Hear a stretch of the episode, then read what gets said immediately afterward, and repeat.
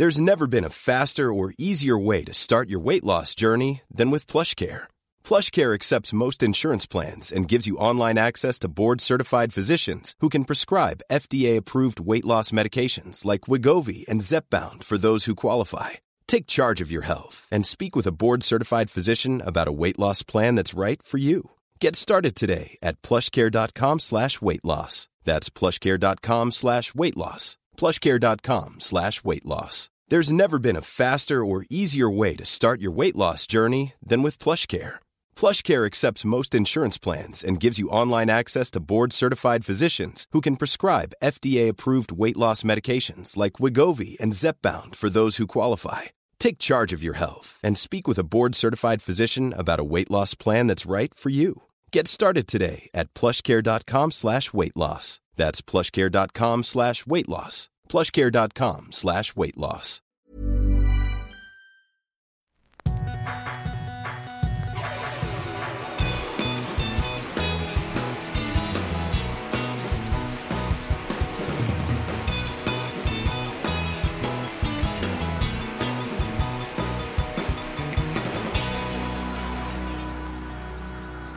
Bienvenidos a Dos Nombres Comunes, episodio creo que es 272. Si no estoy mal, creo que estamos cumpliendo por estos días 10 años de conocernos tú y yo. ¿Ah, sí? Sí. 200, eh, 200 eh, 2010 y 2014. 14. Y creo que la entrevista de tu podcast, ahora extinto, Ajá. Habitat, Sí. fue en enero. No sé qué día, pero fue en enero 2014. Entonces, Felicidades. felicidades. 10 años. Sí, es un aniversario, una década. Me, me acabo de sentir, ¿eh? Que tú no te acordabas. Y yo sí. Pues digo que bueno que uno de los dos. Y luego también en tus, en tus mejores momentos del 2023 que subiste a Instagram, subiste, no sé, 20 fotos o algo así. Y No, salgo, de 10, te dejan subir 10. y salgo en una Ajá. y en la penúltima. Mm, Sí. O sea, tuviste digamos- nuevos me- mejores momentos. No, no, no, no. Eh, Y fui por orden cronológico de cómo había pasado en el año. O sea, de- Sí, o sea, subiste una de noviembre, entonces digamos que de enero a noviembre no, no, fui papel. No, no, no, no. He tenido en el año pasado muchos momentos gratos contigo, pero también hubiera sido un poco raro si hubieras figurado en tres fotos. ¿Por qué?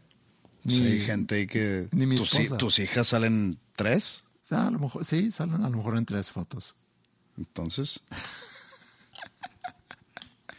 y luego no te acuerdas que cumplimos 10 años de conocernos. No, no, eso es, eh, fíjate que eso no lo había, no lo había pensado.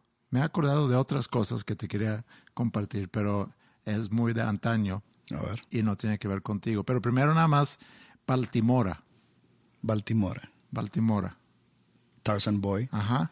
Se, lo, lo comentamos el viernes. El viernes. Que es un tipo de Milli Vanilli que nadie sabe. Pues- bueno, no sé si la gente que nos escucha sepa qui- quién es Milli Vanilli. No, yo creo que sí. Milli Vanilli fue muy, muy sonado el, el caso de Milli Vanilli y sí fue hace años. Fue Fue en el 88 algo así, Sí. 89. No, incluso no, creo que fue en el 90, 91, ¿no? Cuando se revela todo, a lo mejor ya habían cruzado a los noventas, porque yo estaba en secundaria, me acuerdo, cuando pegó Milli Vanilli, que era una banda alemana, dos, dos eh, alemanes, No, era un francés y un alemán. ok, y, Y el productor era alemán.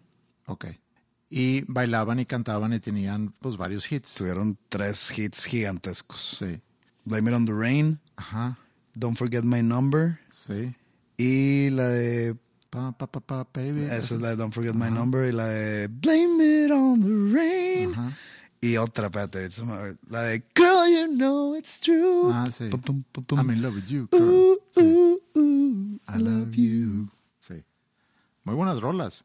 Esas tres están muy cabronas. No, no, la verdad no, no recuerdo. Yo me acuerdo que era niño y los veía en MTV.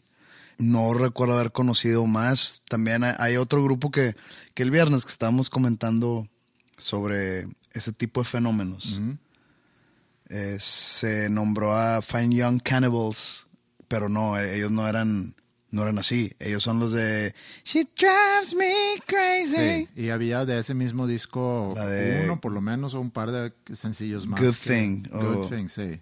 Pero ese, ese grupo, según yo, no es así. No es, no es un grupo. Bueno, la historia de, Mini, de Milli Vanilli es que este productor alemán, que no tengo el nombre conmigo, tiene unas canciones compuestas, producidas, cantadas y rapeadas por artistas, creo que eran gringos, Ajá, sí. Creo que sí me Eh, suena que eran gringos. que eran eh, pues afroamericanos. Ajá. Entonces tenía esa onda RB eh, con un poco de hip hop o rap.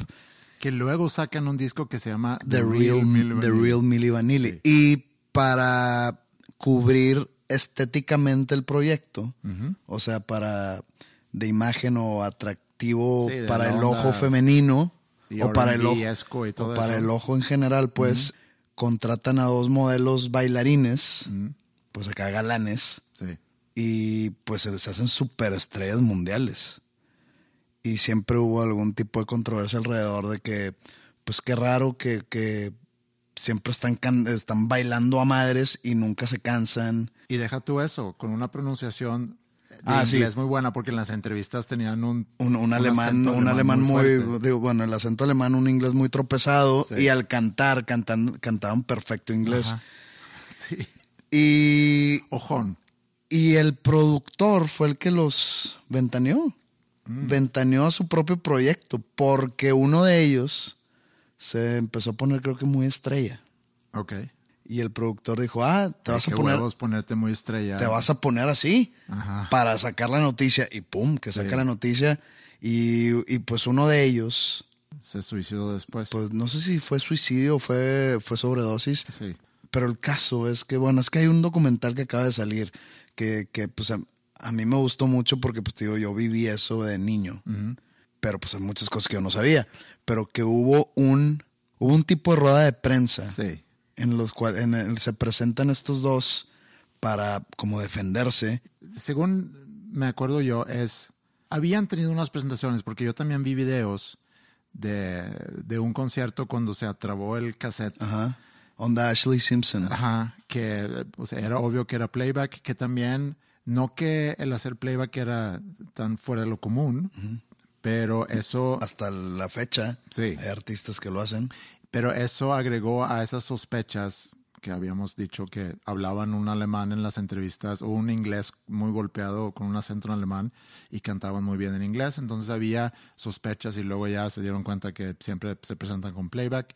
Y luego cuando yo no sabía eso, que había sido el productor que había destapado todo, hacen una rueda de prensa porque habían ganado Grammys. Habían ganado Grammys y se los estaban queriendo retirar. Ajá. Pero la- bueno, esa rueda de prensa pues, yo creo que era como que para dar la cara, ellos Ajá, dos. Sí. Y ellos defendiendo de que, pero nosotros sí sabemos cantar y sí sabemos rapear, aunque no seamos nosotros. Sí. Y los hacen de que, a ver, enséñanos. Y cantan y rapean y sonaba bien. Ah, sí. Ahí en la rueda de prensa, o sea, no había pista, no había nada. Ok. Empezaron a cantar. Y yo estaba así eh, viendo, esto, no lo vi en vivo, o sea, esto no lo vi cuando era niño, sino lo vi en el documental. Y veo que empiezan a cantar y yo estaba así por dentro que por favor que no canten porque va a salir terrible.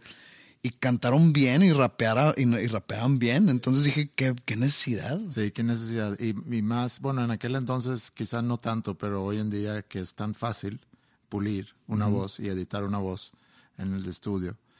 Claro que en, en vivo ya siempre se complica, pero creo que inclusive ahora en vivo... En vivo hay, utilizar- hay autotune en vivo. Sí, y puedes modular y puedes editar, sí. Pero yo no sabía, y eso me lo dijiste el viernes, y no sé por qué salió ese tema, pero me acuerdo yo mucho de Tarzan Boy, que salió en el 85. Hay otra canción de ese mismo año que quiero regresar a, porque tiene que ver con el recuerdo que, que te, que te dije. Entonces, pero ahorita regresamos a eso. Bueno, hay que, hay que más o menos tararear la canción. La de oh, oh, oh, oh. esa canción. Ajá. A huevo la han escuchado. Sí. Que era una, un- una banda italiana. Es que no, disco es que no era una banda, era, era lo- el mismo concepto. Yo no sé si... Era un güey. Si eso es cierto. No, sí, ¿Sí? era un güey, era un productor italiano que hizo toda la canción. Es que según yo el cantante era eh, irlandés o algo así. Era un modelo. Ok. pero pues esto no sé si se mantuvo así como, como un engaño, como fue lo de Milli Vanilli. Creo que esto sí fue muy abierto. Ok. No sé, esto escuché un podcast. Escuché un podcast al respecto. Hay un podcast que se llama One Hit Thunder, que, que, se que son dos güeyes que analizan eh, One Hit Wonders, que es un One Hit Wonder, es alguna banda o artista que nada más tuvo un hit, un hit, dígase mundial o en Estados Unidos, eh, que haya entrado a, la lista de los top 40, ¿no? Y hablan de Baltimore y, y Tarzan Boy, y eh, escuché ese episodio y explican todo esto que te estoy diciendo. O sea, esto yo no lo sabía tampoco. Ok. Bueno, mi recuerdo me llegó viendo una serie sueca eh, que ahorita está en Netflix que se llama A Nearly Normal Family. Ah, la, fíjate que tuve un viaje, este, ahora en Navidad. Sí. Y bajé toda la, toda la serie. No sabía que era sueca. Bajé toda la serie, pero en Netflix y no la vi. Porque el, el, avión donde iba eh, tenía muy buena selección de películas. Ok. ¿Y qué viste en el avión? Vi puras de miedo. En una de esas películas de miedo que, que salen en el cine que dices tú, eh, ¿para qué? De que la de Insidious 3 o Saw 10 o puras así. Que la, la monja. Mm. Entonces estaba buena ahí la selección. Esta serie, eh, más o menos, si, si, no tienes absolutamente nada que ver. Ah, o sea, no la veo. Eh, creo que hay muchas otras cosas que puedes ver que te van a gustar más. Pero es de un dilema moral, se puede decir, toda la serie, porque es una familia mamá, papá, hija. Y, no voy a dar spoilers por si alguien quiere ver, pero esto ya te das cuenta. sabes si, la veo. En el no, no, no, y no, pensando en ti, pensando en, gente que a lo mejor ahorita está viendo la serie y, no quieren saber cómo termina. No voy a contar eso, pero el plot es que muere un chavo y le sospechan a la hija por haber matado a ese chavo. Ella salía con, con él. Entonces los papás y, la arrestan, ¿no? Entonces la tienen en, arreste y están esperando el, juicio porque ya tienen, según policía, tienen suficiente sospecha o evidencia, no, al menos sí, algo de evidencia eh, para arrestarla y para mantenerla en custodia hasta el juicio. O sea, ya, ¿para qué la veo? No, pero es que luego ya se empieza a contar toda la historia de... ¿Es sueca? ¿Está en sueco? Sí, está en sueco. Y la mamá le está poniendo los cuernos al esposo. Y cuando la ves, la ves en sueco. Sí, ¿qué otra opción hay? Pues, ¿y qué tal si tu esposa la quiere ver? Creo que también la vio y pues lo puedes ver con subtítulos. Pero está más fácil ponerla en inglés, ¿no? Pues, ¿Se puede poner en inglés? Pues, claro que sí. Sí. O sea, como dubbed. O sea, yo sé que tiene 50 años y que ya los viejitos se pelean con la tecnología y todo, pero pero pues está bien fácil. Pronto va a tener 51. Fíjate, yo nunca he cambiado el idioma así a una serie o película. No me, no me gusta. Qué bueno que existe la opción y si alguien lo quiere ver en inglés, lo pueden ver en inglés. Si lo quieren ver en sueco. Vi una serie hace muchos años que se llama Dark.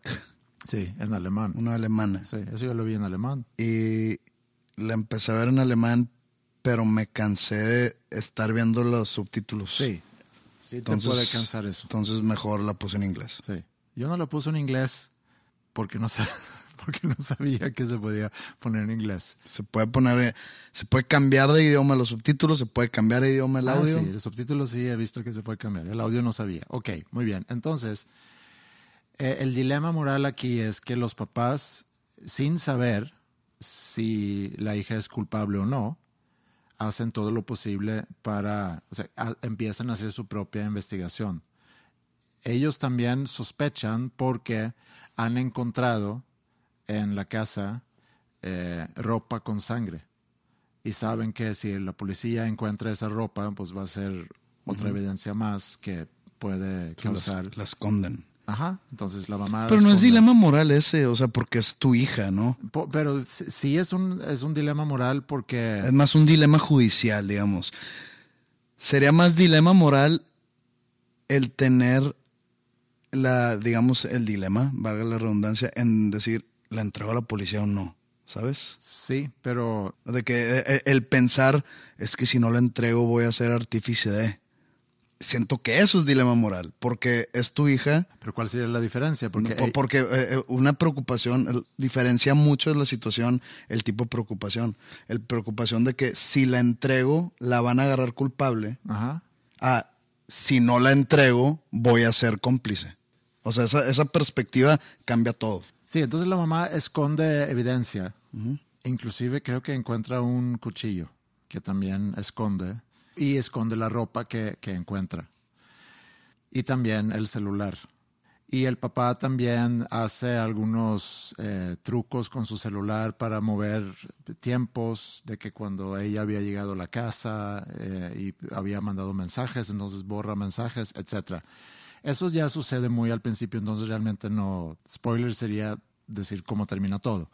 Entonces, Aquí el dilema no, pues es... entonces platica más y nomás veo el último episodio. No, no lo quiero hacer por si hay gente ahorita que está en el quinto episodio y que a lo mejor les está gustando mucho la serie. No quiero arruinar la experiencia. Luego, fuera de micrófono, te puedo platicar toda la serie. No, ya no. Entonces aquí el dilema es, obviamente, y yo creo que cualquier papá hubiera hecho lo mismo.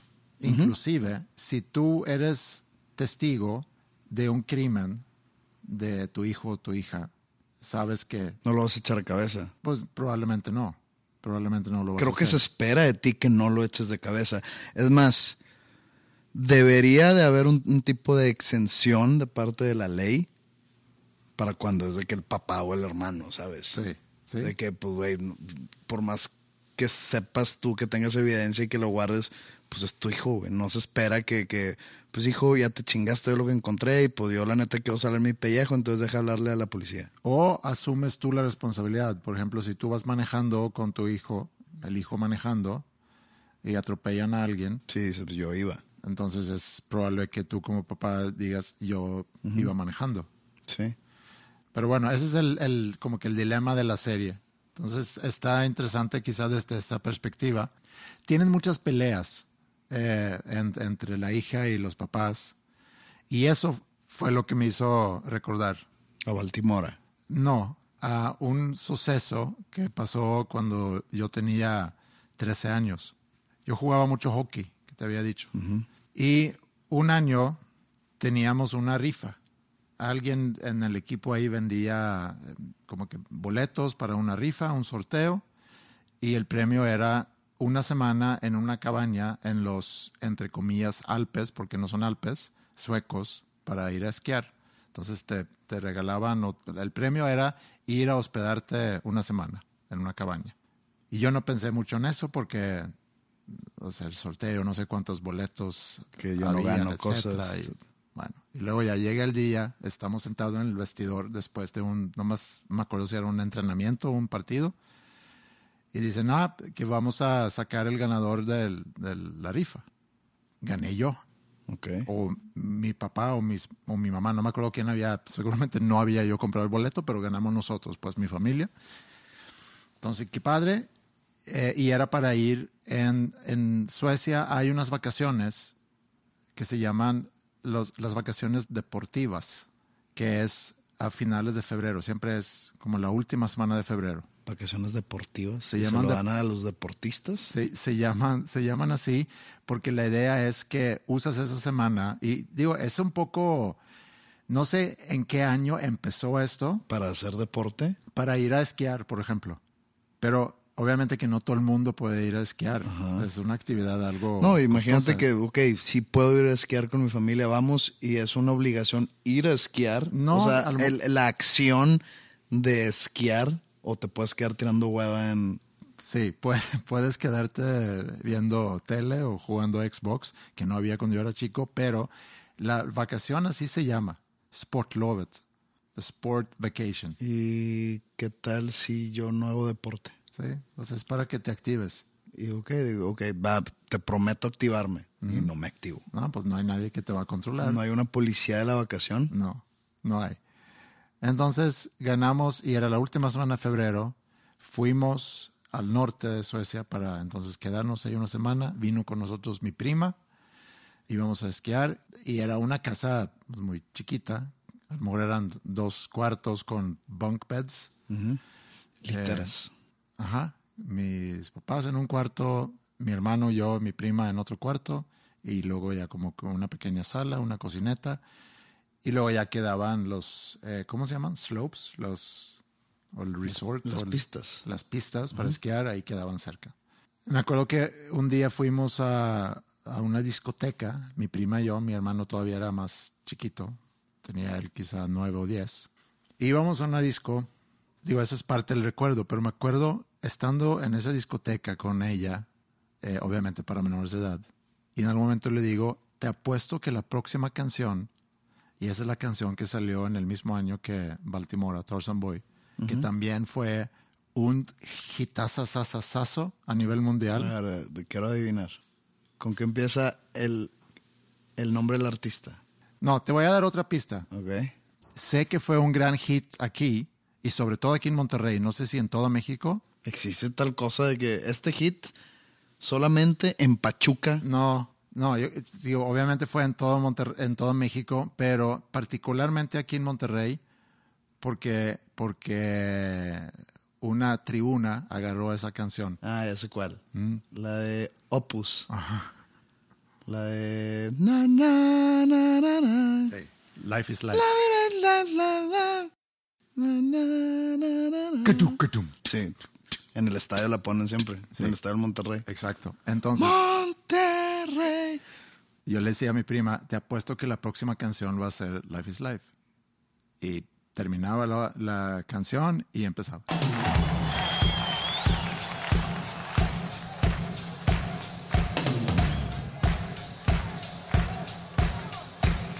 Pero lo que me lo que me acordé viendo esa serie y las peleas que habían entre mamá, este, hija, mamá, hija, papá, era en ese viaje, y no sé por qué razón, pero en ese viaje yo me enojé mucho con mi papá estando adentro de esa pequeña cabaña y me lancé en contra de él, A golpes. como que amenazando a, a que le iba a dar un golpe. Nunca le di un golpe, pero me agarró así de malas y no sé qué me había dicho y yo me prendí así y me fui en contra de él como, como para golpearlo. Y ya, y no realmente no he pensado más en eso, pero al, ver las peleas y luego pensé, pues, nosotros nunca tenemos ese tipo de peleas en la casa, yo nunca tengo, si, si hay enojos con mis hijas o, argumentaciones o puede inclusive llegar a levantarse la voz, pero no hay de que nos estamos gritando cara a cara y mucho menos el, el que alguien quiere dar el golpe a alguien más. ¿Tú tuviste alguna confrontación en algún momento así con tu papá? No. Ni cerca. Sí, y yo me, yo, yo me quedé realmente pensando en, en qué pudo haber provocado, eso no lo sé, qué pudo haber provocado que me dieron ganas de darle, de darle un golpe. Y yo tenía 12 años. O sea, se me hace, me, hace muy, me hace mucho ruido, se me hace muy raro. Pues es que no se puede ahorita descifrar qué es lo que No. fue porque pues también eras un preadolescente. No sabíamos, o digo, no sabes tú pues qué es lo que te preocupaba en ese entonces. Y tampoco era yo un chavo agresivo, o sea, nunca tenía peleas, bueno, sí tenía unos cuantos en la, en ¿Te han pegado en la cara? Eh, sí, me han pegado en la cara, me han... Pero puño cerrado, no de que llegaste tarde por tu novia y se enojó y te dio un golpe. Un gol, una cachetada. Mm. Sí. No, no, no. Acá machín, un cabrón. Me dieron un golpe muy mal dado, me acuerdo una vez en el metro, en una estación del metro.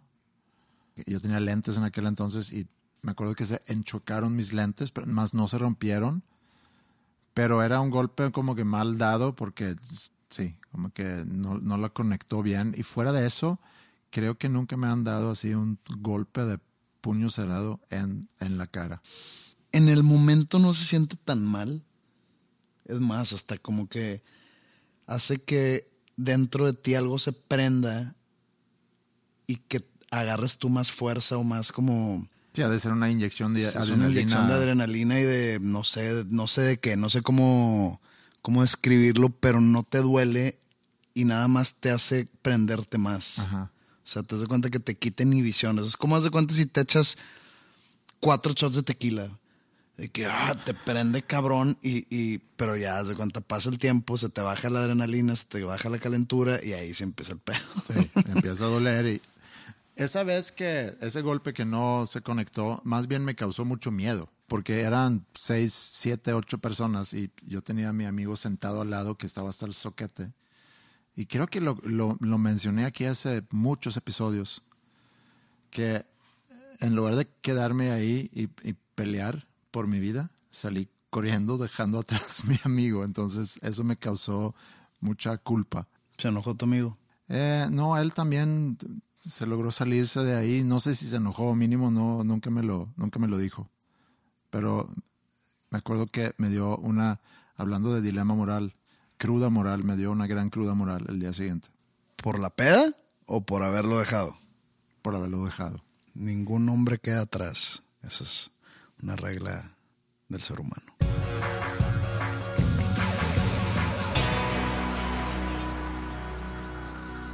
Algo que me ha llamado la atención y es como que en los últimos años, o sea, digamos que del COVID para acá, puedo estar mal, puede ser un poco antes, no sé.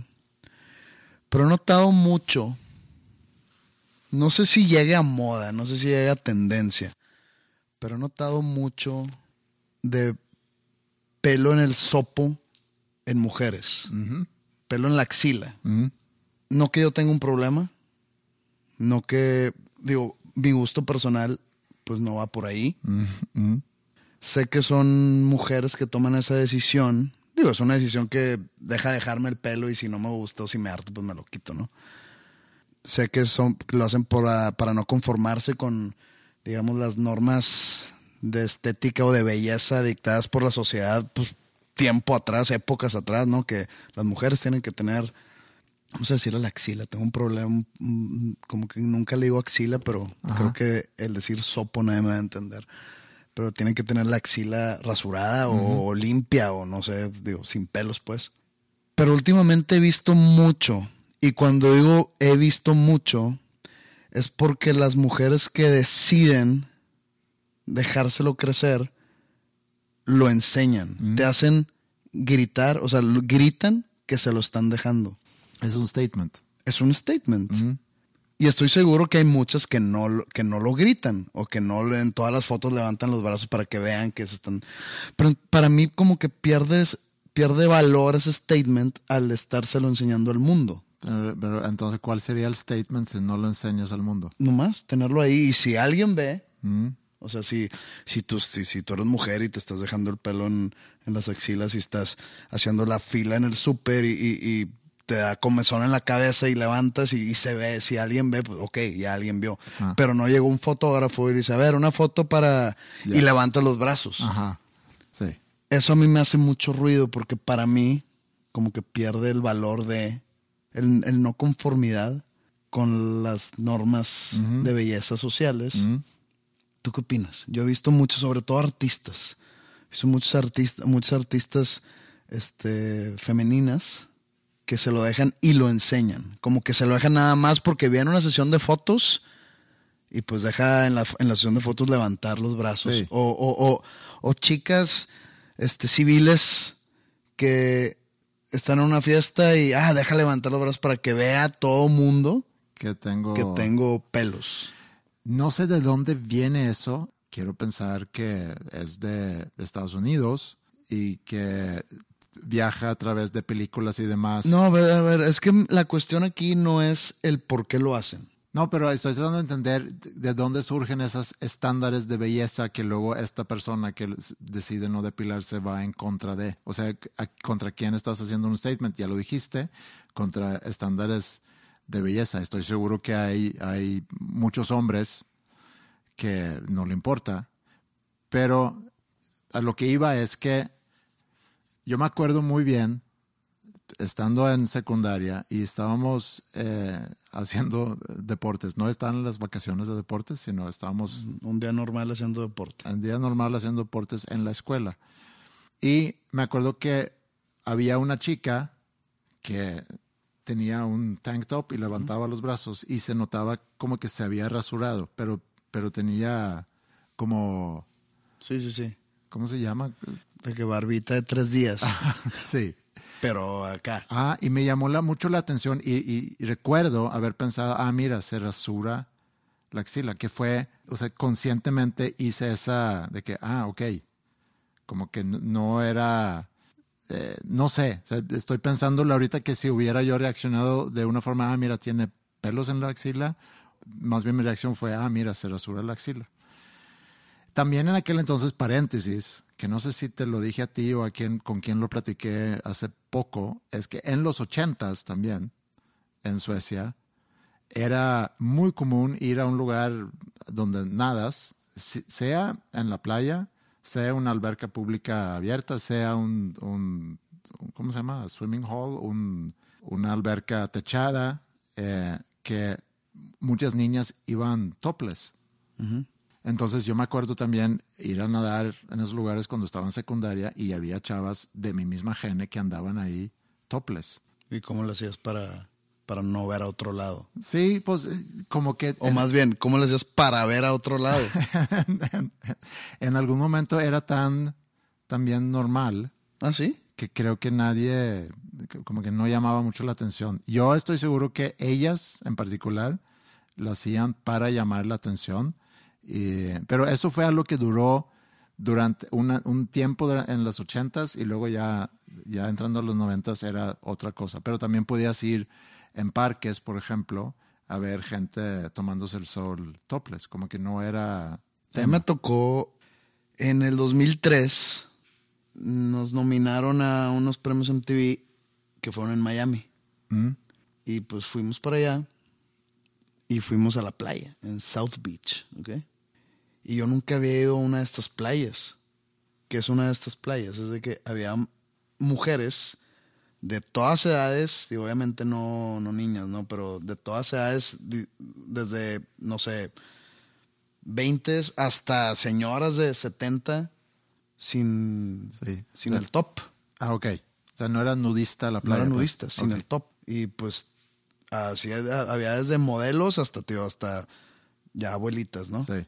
Y como que mi, mi, mi cerebro entró en un crash mode, ¿no? De que, que se, sabía que existían las playas nudistas y sabía que, no sé, en algunas playas de Francia o así como que se usaba eso, pero como que yo nunca, no me lo esperaba en Miami. Y sí fue que, ay, cabrón, y, y pues pasan enfrente de ti y obviamente haces un esfuerzo muy extra para no voltear y no faltar al respeto, pero obviamente quieres voltear, de que, porque tengo, tengo 22 años, es de que pues me siento en un tipo de paraíso, entre comillas. Digo, pues quiero disfrutar el paraíso de perdido viendo. Y pues no, porque no se vayan a, sentir incómodas o a ofender. Entonces ahí estaba yo como si fuera todo normal, ¿no? De que leyendo el periódico y Pero también pueden ellas, en este caso, a lo mejor esperar que va a haber va a haber miradas. Pero yo creo que también eso es un poco el... Obviamente saben. Sí, sí saben, pero... Es igual que ponerte un escote. Sí. O sea, se pone un escote, obviamente saben y, no lo digo de manera, de manera como que juzgando, no, no, no, sino saben que, va a haber este, miradas a su pecho, ¿no? Sí, pero también, ¿por qué, por qué me tienes que quedar, quedar mirando? Sí, ¿por, qué? Y, eso es lo que iba con, con, cuando tú vas a esa playa, porque a lo mejor tú y yo hubiéramos tenido reacciones diferentes en esa playa, no lo sé, pero tú fuiste creado también en tercer un ambiente. tercer mundo yo. No, pues de mucho pudor. Deja tú el primer mundo, tercer mundo. También es una combinación. Pues es, es, muy tradicional religioso, donde el pudor, yo me acuerdo con, con mis hijas, ya a lo mejor nos estamos desviando del tema, pero bueno, ahorita, regresamos. Ahorita regresamos. Eh, yo me acuerdo cuando fui a las pláticas de sexualidad en el colegio, primero de Maya y luego de Mila, y se hablaba tanto del pudor y que el pudor y que la importancia del pudor y, yo le decía, es que yo no estoy nada de acuerdo con eso del pudor porque nada más estás, digo, está muy bien que cada quien esté consciente de su, de su cuerpo, de su privacidad, o sea, que no vaya a ser exhibicionista. y si quiere ser un exhibicionista. Bueno, está bien, pero mínimo saber eso.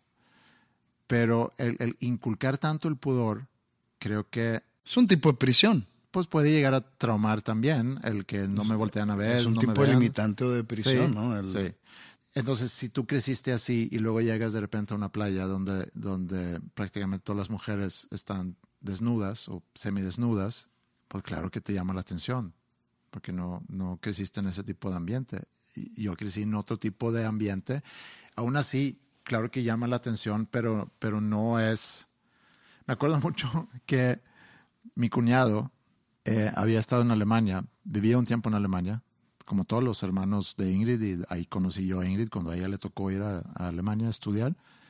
Pero mi cuñado contó que habían ido a una playa, a un parque inclusive, y había un amigo ahí mexicano también, y estaban platicando con unas chavas, y una de las chavas, o no sé si todas, pero estaba topless. Y este amigo como que no sabía qué hacer. O sea, se le explotó literalmente la cabeza y se volvía como que loco, se quedó viendo, eh, esperando a lo mejor algo.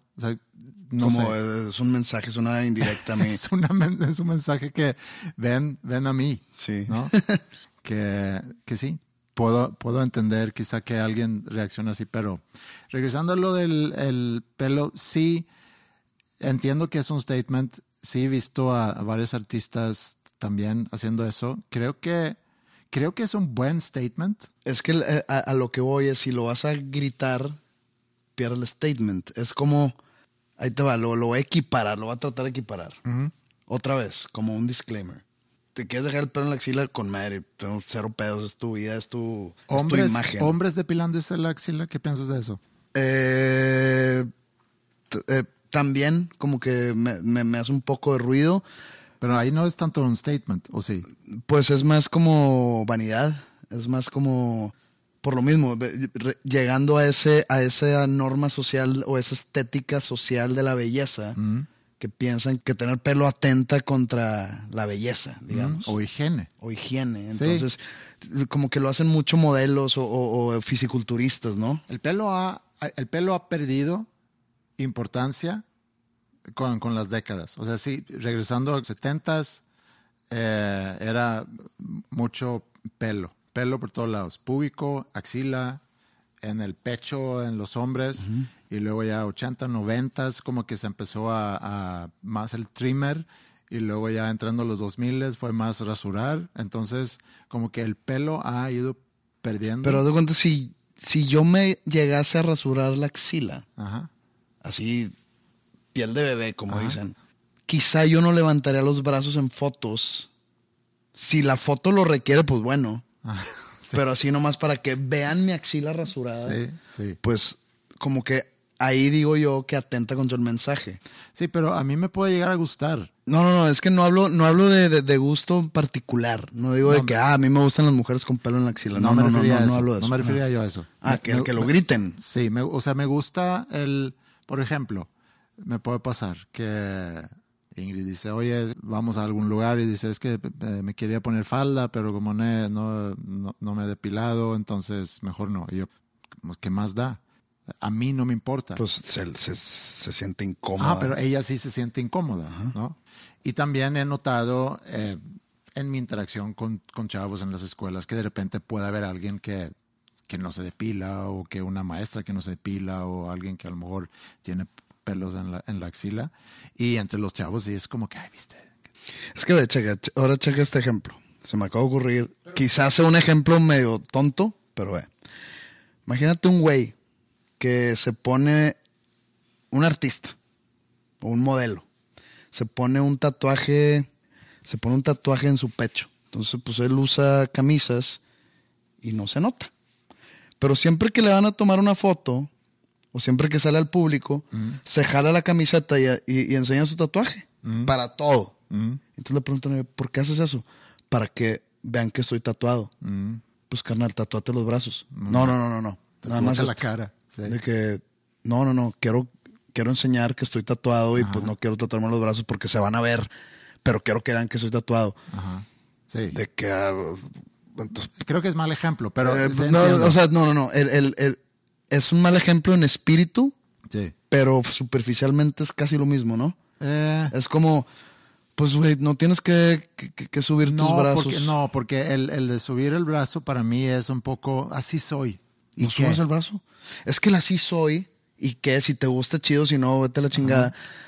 Te debe dar lo mismo si te lo ven o no. Pues. Sí, sí, sí, te tiene. si, es, si es esa actitud, De que así soy, si te gusta chingón y... Sí, porque, ok, a un, a un nivel, otro nivel es, así soy, pero al, al decir así soy mostrando el statement. Es como poner en tu, en tu biografía en Instagram, eh, soy muy cínico y muy irónico y, y, y soy el payaso del salón. De que no está en ti juzgar eso, Ok. ¿sabes? Sí, sí.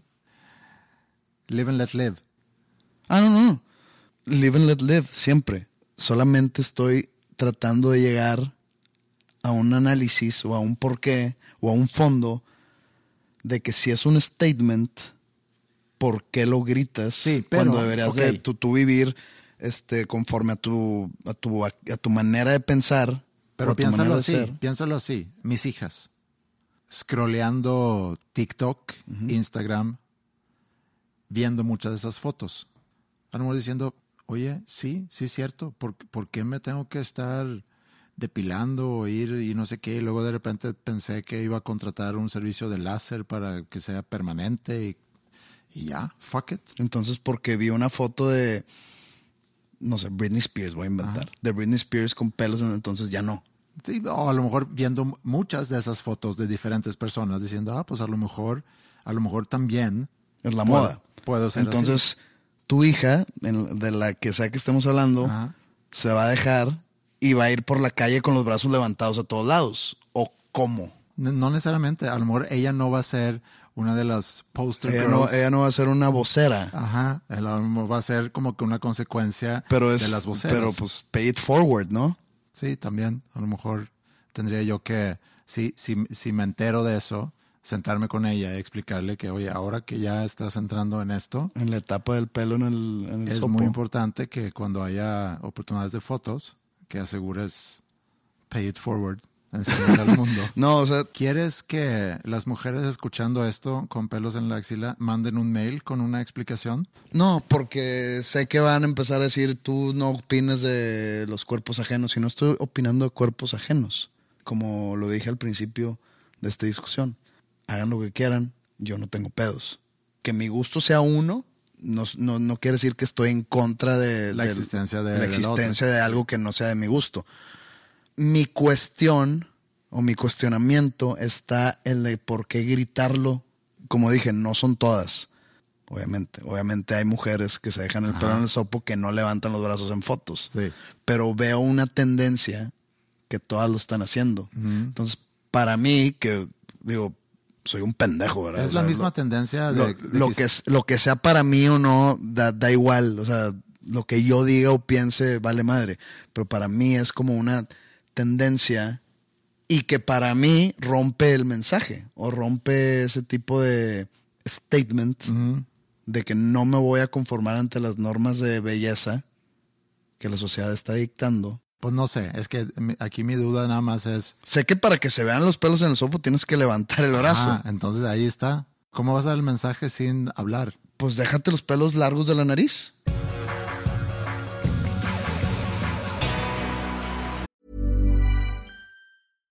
This podcast is brought to you by eHarmony, the dating app to find someone you can be yourself with.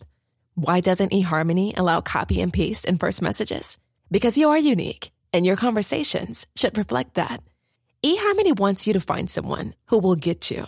How are you going to know who gets you? If people send you the same generic conversation starters they message everyone else. Conversations that actually help you get to know each other. Imagine that. Get who gets you on eHarmony. Sign up today. Since 2013, Bombas has donated over 100 million socks, underwear, and t shirts to those facing homelessness. If we counted those on air, this ad would last over 1,157 days. But if we counted the time it takes to make a donation possible, it would take just a few clicks. Because every time you make a purchase, Bombas donates an item to someone who needs it. Go to bombas.com slash ACAST and use code ACAST for 20% off your first purchase. That's bombas.com slash ACAST, code ACAST.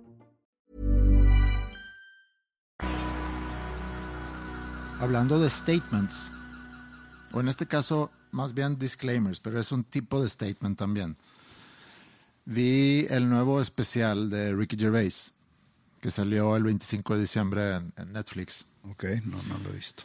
A, a mí me gusta mucho Ricky Gervais y prácticamente todo lo que ha hecho desde The Office, el podcast que tenía, que es de los primeros en el mundo de, de hacer un podcast, y luego ya sus diferentes series y también su stand-up. En los últimos especiales que ha hecho, porque ha sacado ya creo que no, no sé cuántos en Netflix, pero a él le gusta mucho el humor, digo, como muchos comediantes, el humor políticamente in- incorrecto, que creo que se presta mucho todo ese tema para, para causar risas, porque lo que hace es que te hace sentir muy incómodo ante lo que él está diciendo y por lo mismo te causa una risa, ¿no? Pero también por los tiempos en los que estamos viviendo y los que hemos vivido durante los últimos años, un comediante pues corre quizás cierto riesgo en, en tratar cierto material que puede llegar a ser muy ofensivo. Yo creo que no. a lo mejor lo del riesgo es muy exagerado, pero te, te puedes meter en, en problemas que a lo mejor no te quieres meter. No, pero yo, yo tengo una teoría. Y chance ya la he compartido aquí.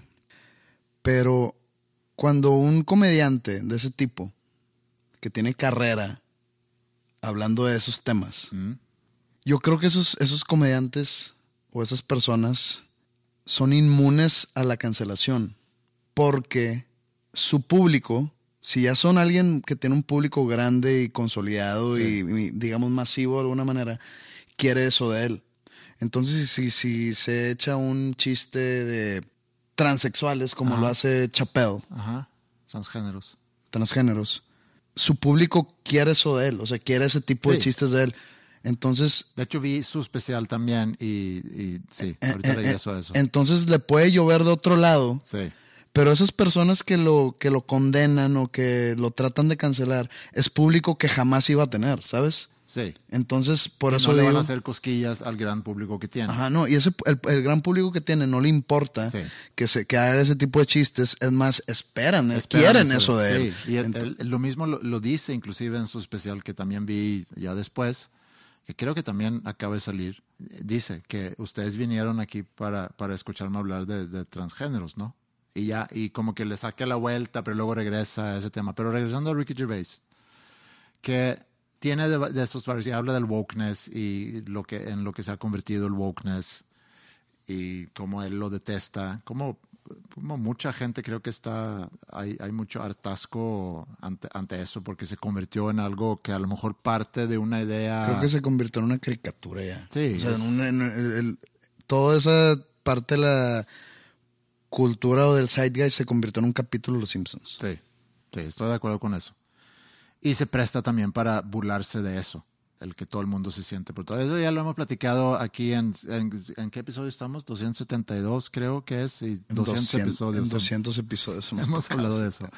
Entonces, para, para no volver al- a lo mismo. Pero lo que hace Ricky Gervais, y aquí es mi punto, él entonces, y eso pasó también en su especial pasado, y lo he escuchado también un poco con, con Dave Chappelle hacer lo mismo, como que quiere, quiere eh, dar esos disclaimers y educar al público y explicar al público que ahorita lo que va a suceder es que yo voy a decir ciertas cosas que para mucha gente va a ser muy ofensiva, pero forma parte de un contexto, de un show donde yo soy un personaje, entre comillas, diciendo esas cosas, lo cual no implica que es mi opinión.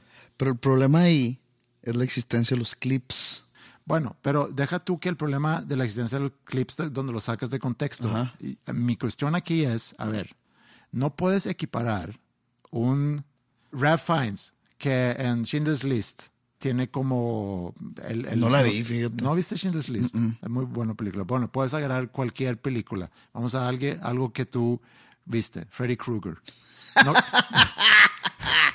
no quiere decir Ay, que... eh, eh, me, me viste intelectualmente para abajo. O sea, porque, porque tú tuviste la osadía intelectual y ese logro académico de sentarte en tu sala dos horas y media a ver Schindler's List. Creo que dura te tres. sientes, ok, tres horas, te sientes superior a mí, No. cultural e intelectualmente, porque yo vi las siete películas de Freddy Krueger. No, pero lo que iba a decir es para nada. Pero no se me ocurrió otro ejemplo. Freddy Krueger, Robert Englund, que hace el papel de Freddy Krueger. Dice mucho bitch. Bueno, deja tú, mata gente. Mata bandas. Ajá. Entonces, o Ralph Fiennes, que en, en Schindler's List es un nazi SS del, en, en un campo de concentración y mata judíos. No quiere decir que Ralph Fiennes es, es nazista ni que No, mata no, no, judíos no, no, no, porque no. está haciendo un papel. Te lo pero, estás llevando a un extremo. No, no, no. Yo no lo estoy llevando ahí.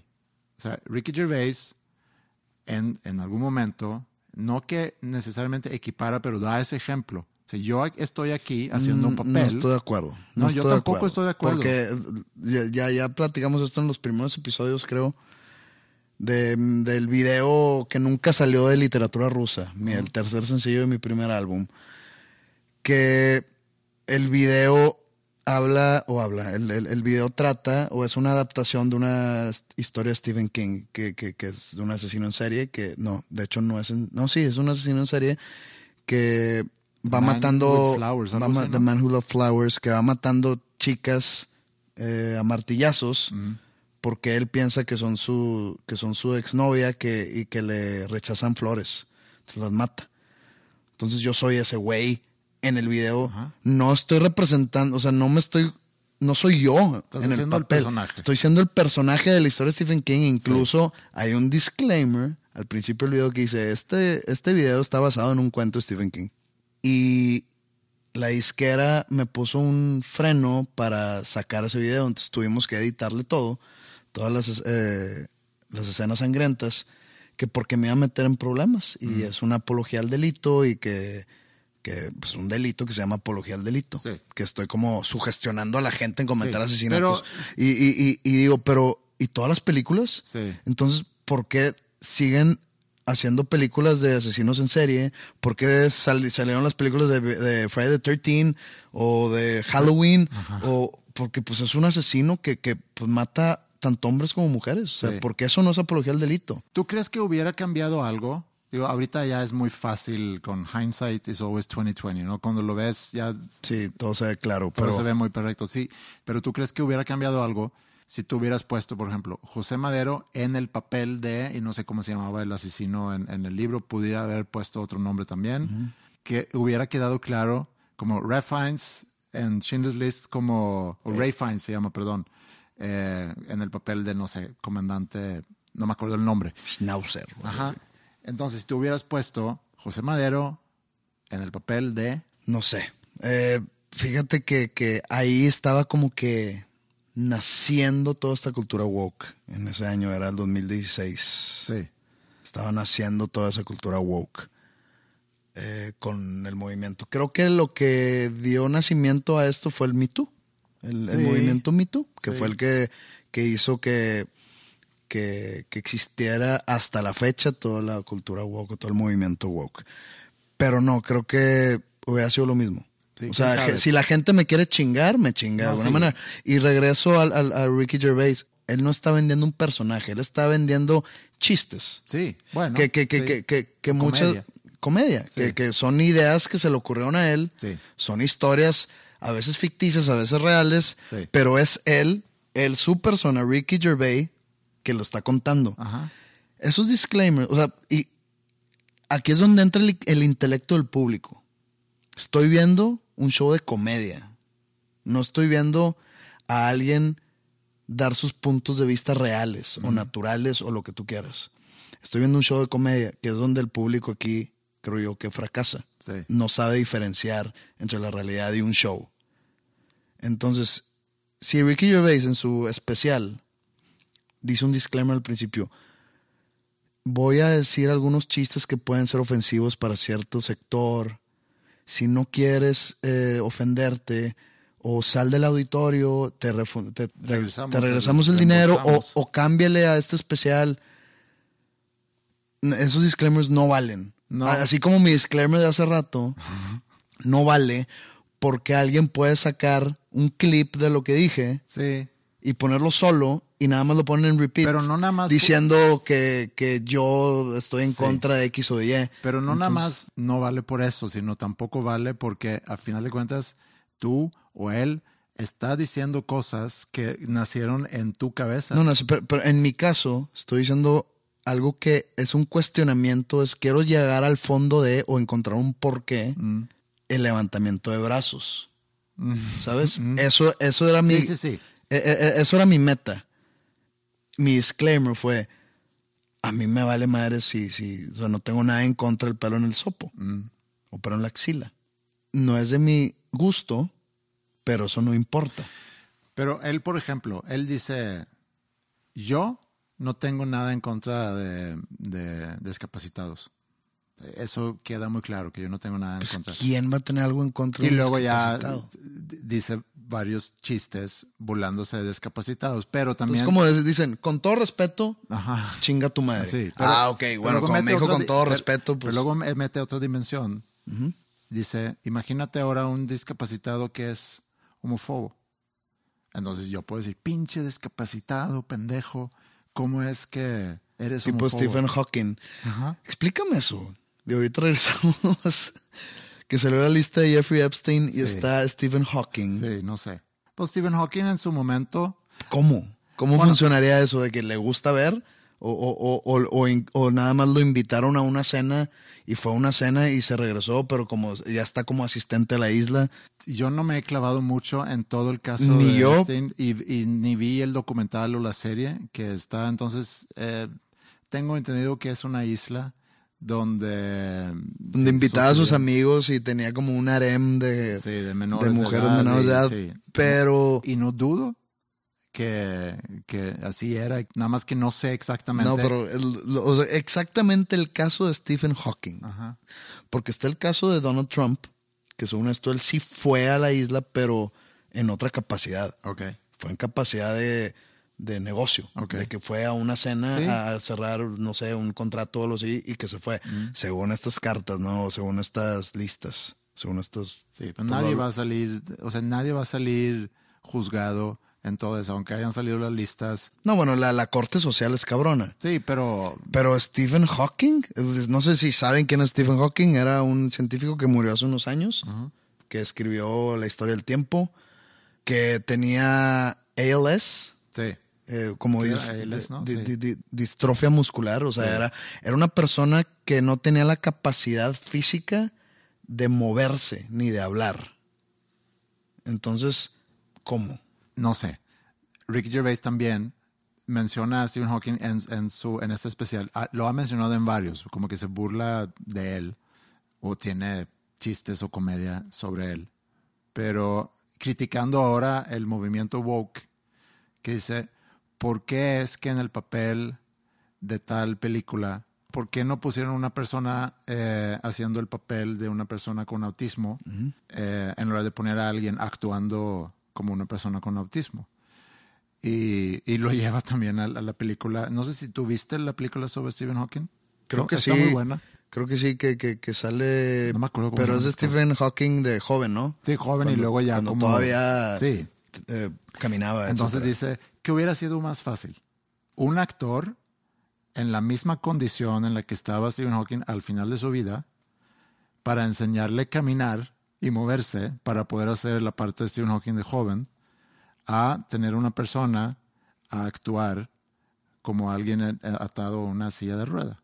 Que creo que es un, digo, es, es chistoso y es un buen punto que a lo mejor podemos tener un actor haciendo un papel de un homosexual, de un eh, de una persona con una discapacidad de cualquier tipo, que necesariamente buscar que la representación en la película sea por alguien que en la vida real, regresando a, a a esa diferenciación, para llevarlo a un extremo, para hacer el papel de nazi en, en Schindler's List, pues requiere también que tú tengas esas credenciales como simpatizante nazi para poder hacer ese papel. Pero regresando a Ricky Gervais, que también ya está mostrando cierto miedo, en- desde mi punto de vista, Ah, sí. ¿por qué dar esos disclaimers que luego no Porque no confías en, la capacidad intelectual del público? ¿O qué? básicamente. O no, no, no. No confías en, digamos, no confías en el actuar del público o en la consecuencia a la que puede llegar el público. Eso. O sea, dices tú, esto me lo van a agarrar chueco a huevo. Creo que en el fondo él quiere hacer un punto, porque tampoco lo veo como una persona así temerosa y le, le vale muy madre muchas cosas. Entonces creo que quiere hacer un punto, pero el punto para mí no, no se logra hacer muy bien. Y, y realmente nada más era eso del especial. He visto cosas mejores con él. Sí me causó algo de risa. Pero es el, el, el sacarle tanta vuelta a esos temas, o que como que tratar los temas, pero llegar para tratar esos temas con tantas explicaciones y demás, siento que hubiera sido más divertido aún si nada más hubieras entrado y, y no Hay- preocuparte. Hay, un comediante que ese sí le vale queso, güey. Se llama Andrew Schultz. Ajá. No, no, no, no Sí lo me es. suena. Seguramente he visto Andrew. cosas con él. Se pero- apellida Schultz, así Ajá. como alemán. S-C-H-L-U-Z, sí. Ese güey sí le vale cabeza, güey. Porque él sabe que es inmune. güey. Eso es la clave. El saber que eres inmune a cancelaciones porque tu público quiere y espera eso de ti Sí.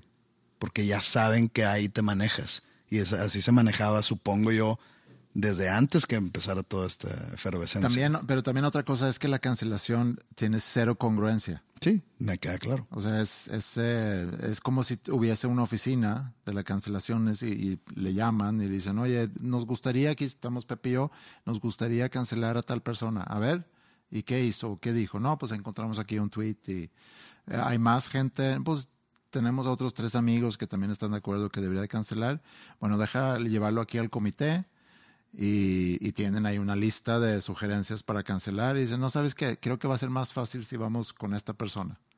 Y ya, y, y se me hace que es muchas veces una decisión muy random o ale- aleatorio o inclusive el que ven, ah, vamos a tener más probabilidades de poder cancelar a tal persona porque ya ha habido otras controversias, entonces el público se va a subir con nosotros, más fácil y más rápido lo vamos a poder cancelar y ya, logran cancelar y es una victoria y luego ya el caso que sigue. El que sigue. Vi un. Vi una serie de tweets. No recuerdo si eran unos, un- unos tweets o como que en los comentarios de alguna foto de Instagram o algo así. Si ubicas quién es Lizo, Ajá, una cantante Sí. que se metió en una controversia a finales del año, del año pasado. eso no lo supe, pero bueno, es- que, que pues es, es una actriz, es una cantante que, que como que defiende mucho el body positive, Ajá, o desde muy sobrepeso ella. sí, y, y que dice que te valga madre, Sí. todas somos bellas, etcétera, ¿no? Y, y se metió en un pedo porque que unas de, su, de sus bailarinas como que la acusaron de maltrato, de que, que, que la regañaba, de que estás muy gorda y que... Ella regañando a alguien. Ella regañando a sus... o sea, de, de que corriéndolas Ajá. porque subieron de peso, cosas sa- salió eso, ¿no? Pero vi ahí como que una, un- una pelea en algún tipo de red social, no recuerdo, fue hace un mes o algo así, fue el año pasado, donde sube ella una foto y una otra cantante o alguien, o una amiga de ella, no sé, que le pone de que you're so beautiful, oh my God, you're so beautiful, de que qué bella eres. Y que alguien, o un güey, o no sé, le dice a esa, a esa persona que hizo el comentario que, ah, sí, de hecho te pareces a ella. Y esa persona fue, ¿qué chingados te pasa? Como que se ofendió porque le dijeron que se parece a Ah, ella. ¿sí? Sí, entonces dice, ah, cabrón, pues no, que qué bella está. eso, ah, eso ya, ya cae como que en la incongruencia, hipocresía, ¿no? Sí, claro, sí. Si le estás diciendo a alguien que está muy bella y luego te dicen, pues te pareces a ella, debería ser un, ay, claro que no, ay, muchas gracias, Sí. estoy muy halagada. ¿Cómo crees? No, acá fue un, qué chingados tú qué pinchan. Hija la Sí, madre. Bueno, pendejadas. Pendejadas. Oye, ya eh, tenemos que ir Irnos. cerrando este primer episodio del, del 2024, celebrando 10 años 10 años de amistad o de conocernos, de conocernos. de conocernos, sí. Y deseándoles a todos escuchando que tengan un, un muy buen año. Siento que el año hasta ahorita ha arrancado mejor para mí que el año anterior. Van nueve días, dale Sí, suave. pero Al rato te sorprende 2024. eso es con- también un poco lo un que voy golpe- esperando. Con un golpe en el lado ciego. Sí, sí, yo que eso es también lo, el, eh, lo pensé el otro día que mm, pues no ha habido ningún trancazo todavía, a ver cuándo viene. Entonces sí ando con la guardia Arriba. arriba, preparado.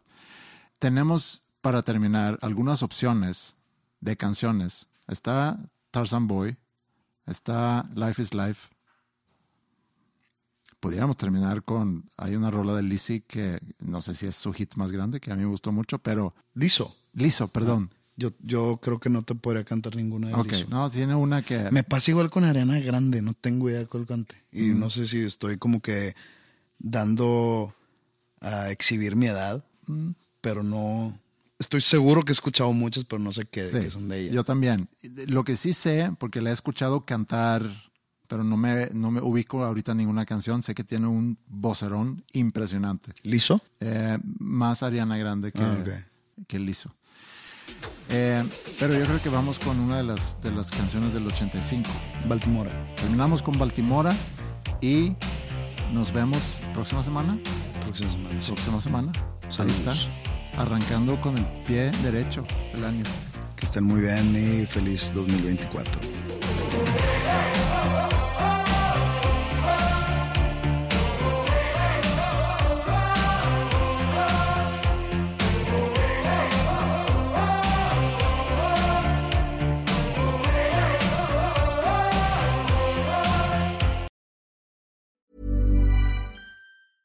Hey, folks, I'm Mark Marin from the WTF Podcast, and this episode is brought to you by Kleenex Ultra Soft Tissues, your ally to help tackle your allergy symptoms this season. I love the change of seasons, but nobody loves pollen and all those other things floating in the air that make you sneeze during this nice weather. Kleenex Ultra Soft Tissues are hypoallergenic and allergist approved, so fight back against watery eyes and runny noses without worrying about irritating your skin. For this allergy season, grab Kleenex and face allergies head on. How would you like to look five years younger? In a clinical study, people that had volume added with Juvederm Voluma XC in the cheeks perceived themselves as looking five years younger at six months after treatment. Look younger, feel like you. Add volume for lift and contour in the cheeks with Juvederm Voluma XC. Reverse signs of aging by adding volume to smooth laugh lines with Juvederm Volure XC.